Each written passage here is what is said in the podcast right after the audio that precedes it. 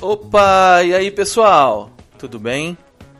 Logo em seguida, vocês irão ouvir a minha história. Isso mesmo, é a segunda parte da minha história, só que na terra Brasilis. Fica ligado aí para você ouvir o que aconteceu quando eu voltei para o Brasil. Tá curioso? Fica ligado. Até mais.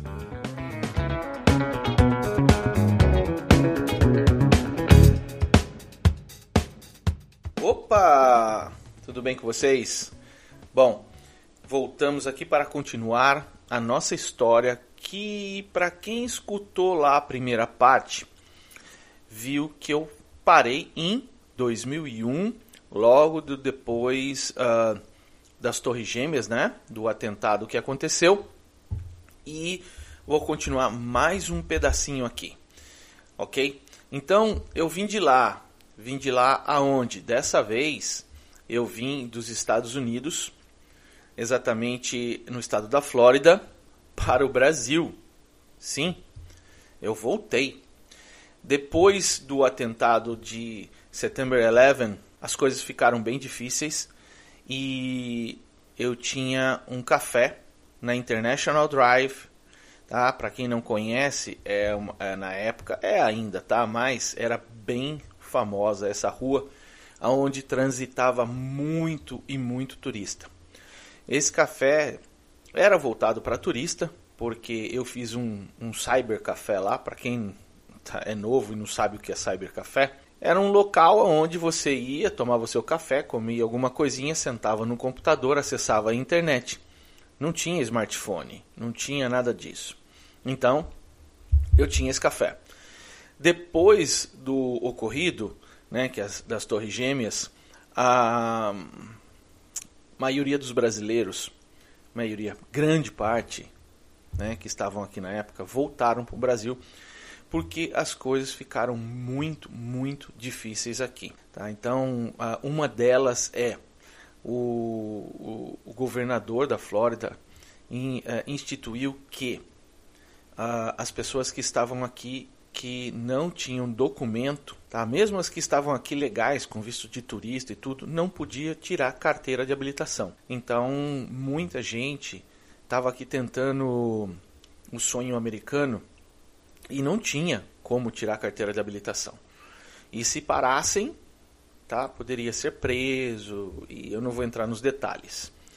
Mas então muitos brasileiros voltaram tá, para o Brasil. Então, a minha clientela, que era, digamos, na época 70% brasileiro, que o outro era do Cyber Café, então eram os turistas que chegavam lá, eu fiquei sem. O, o aluguel nesse local onde eu tinha o café era muito caro. Aliás, continua sendo muito caro. Veja, em, 3, em 2001 eu pagava 3.200 dólares de aluguel. Só aluguel tá? Água, luz, babá, tal. Então, só para vocês terem ideia. E aí é, eu comecei a vender o almoço para comer a janta e depois não estava nem conseguindo vender almoço para comer janta. Então, nós decidimos voltar. As coisas ficaram muito difíceis e nós decidimos voltar. Voltando ao Brasil. Então, tem aquele ditado que eu falo muito, e isso vale até hoje. O brasileiro sai do Brasil, mas o Brasil não sai do brasileiro. Ele pode morar aqui na América quantos anos for, e o Brasil não vai sair dele nunca. Ele pode se, se tornar cidadão, mas ele vai continuar sendo brasileiro. Tá? E vice-versa. Como nós ficamos um bom tempo aqui, dessa primeira vez, a América meio que também não saiu da gente. Voltamos ao Brasil com várias ideias. Eu vendi o café e não, não foi muito dinheiro não, porque é, eu devia ainda. Eu não comprei à vista, comprei a prestação, então eu só peguei a grana que eu já havia pago, tá? Então eu vendi o café, voltamos para o Brasil com um dinheirinho, nós tínhamos um terreno no Brasil, então a ideia era construir uma casa que dava para depois começar dali em diante começar a vida. Tá? Não tinha ambição de carro zero nem nada, tanto que chegamos, compramos um carro usado, bom, e tocar o barco. Aí a minha esposa, não, porque nós temos primeiro que começar com o trabalho, começar com o trabalho, vamos abrir não sei o que, vamos abrir isso, vamos abrir aquilo. Beleza. Chegamos e abrimos tipo um boteco, né? Digamos assim, no bairro.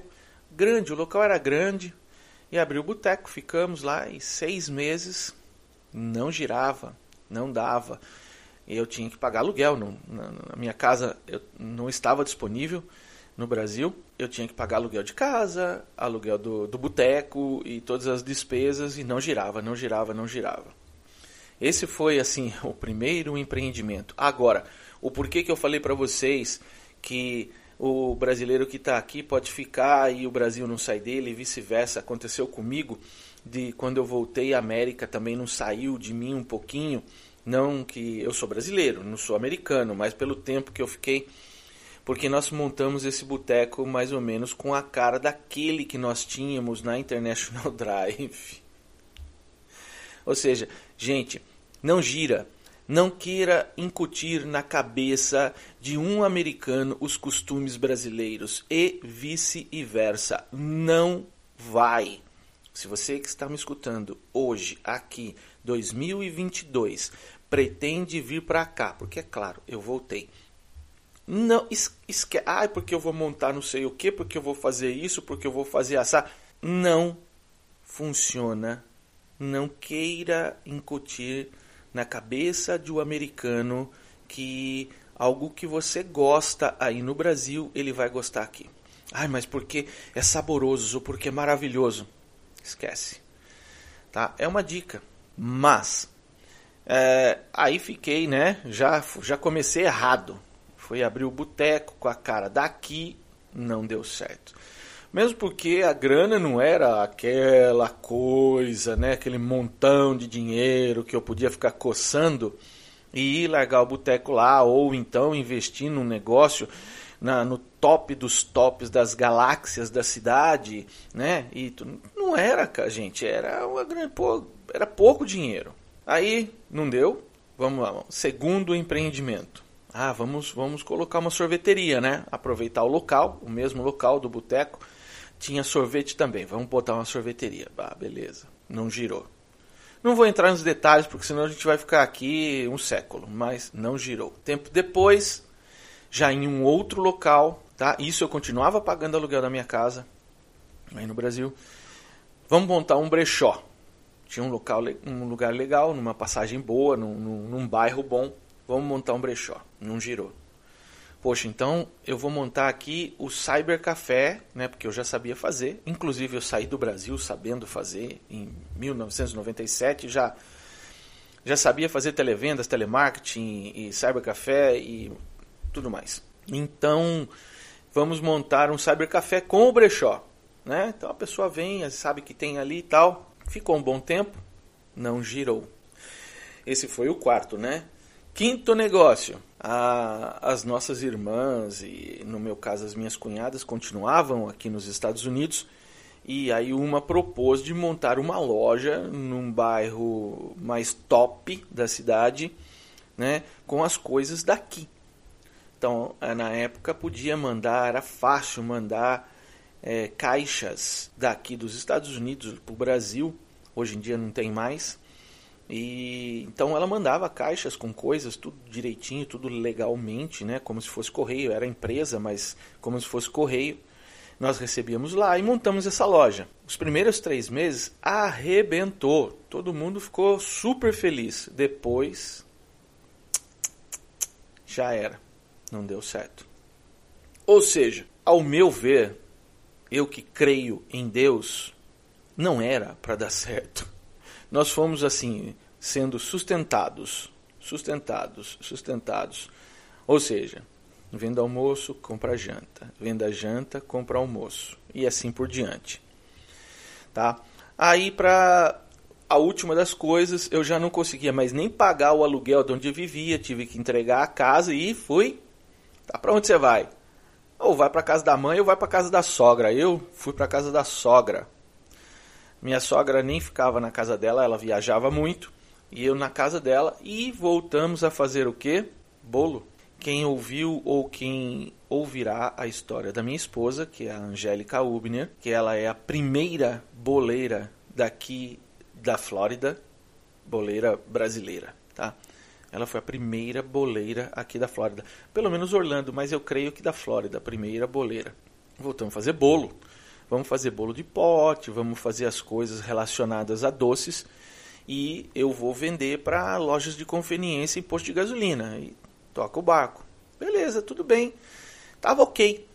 Mas não era esse propósito que Deus tinha para gente. O propósito era, vocês vão saber.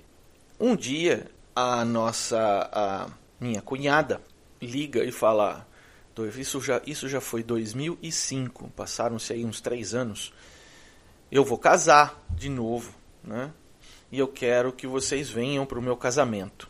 Aí a gente falou: ah, ok, né? Mas grana? Não tenho, não tenho dinheiro para ir.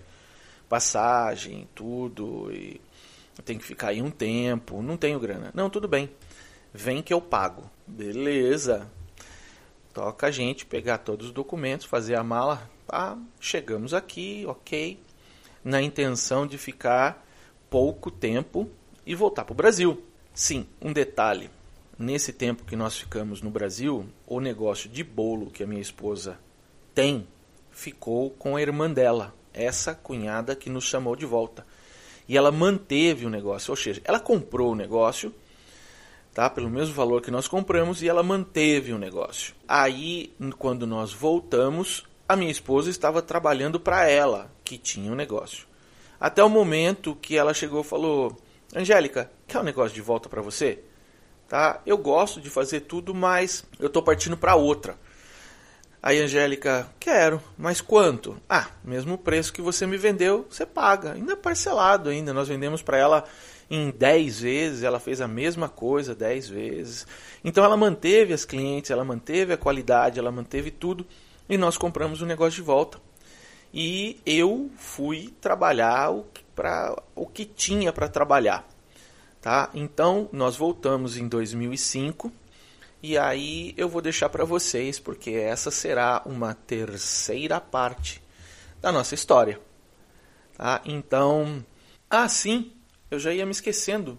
O propósito de Deus na nossa vida, no meu entender, eu e Deus, era estar aqui, de volta para essa terra do tio Sam. Não tinha nada que nós pudéssemos fazer aí no Brasil que mais cedo ou mais tarde isso ia acontecer.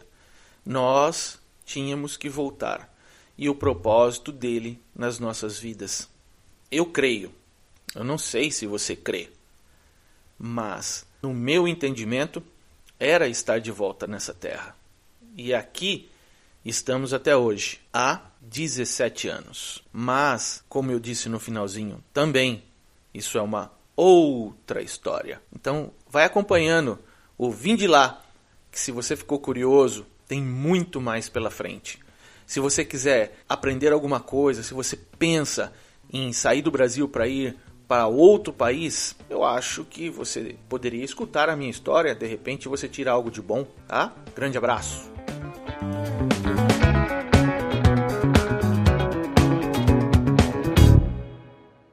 Aí, você gostou? Fica ligado aqui no Vim de Lá, que toda semana terá uma história para você e se você quiser compartilhar a sua história conosco, veja as instruções no link abaixo e mande para gente. Compartilhe uma história de experiência de vida, uma mudança de vida, uma história instrutiva, uma história engraçada ou educacional. Logo em seguida, você ouvirá um pequeno trecho da próxima história. Fica ligado aqui no Vinde lá toda semana com uma história para você.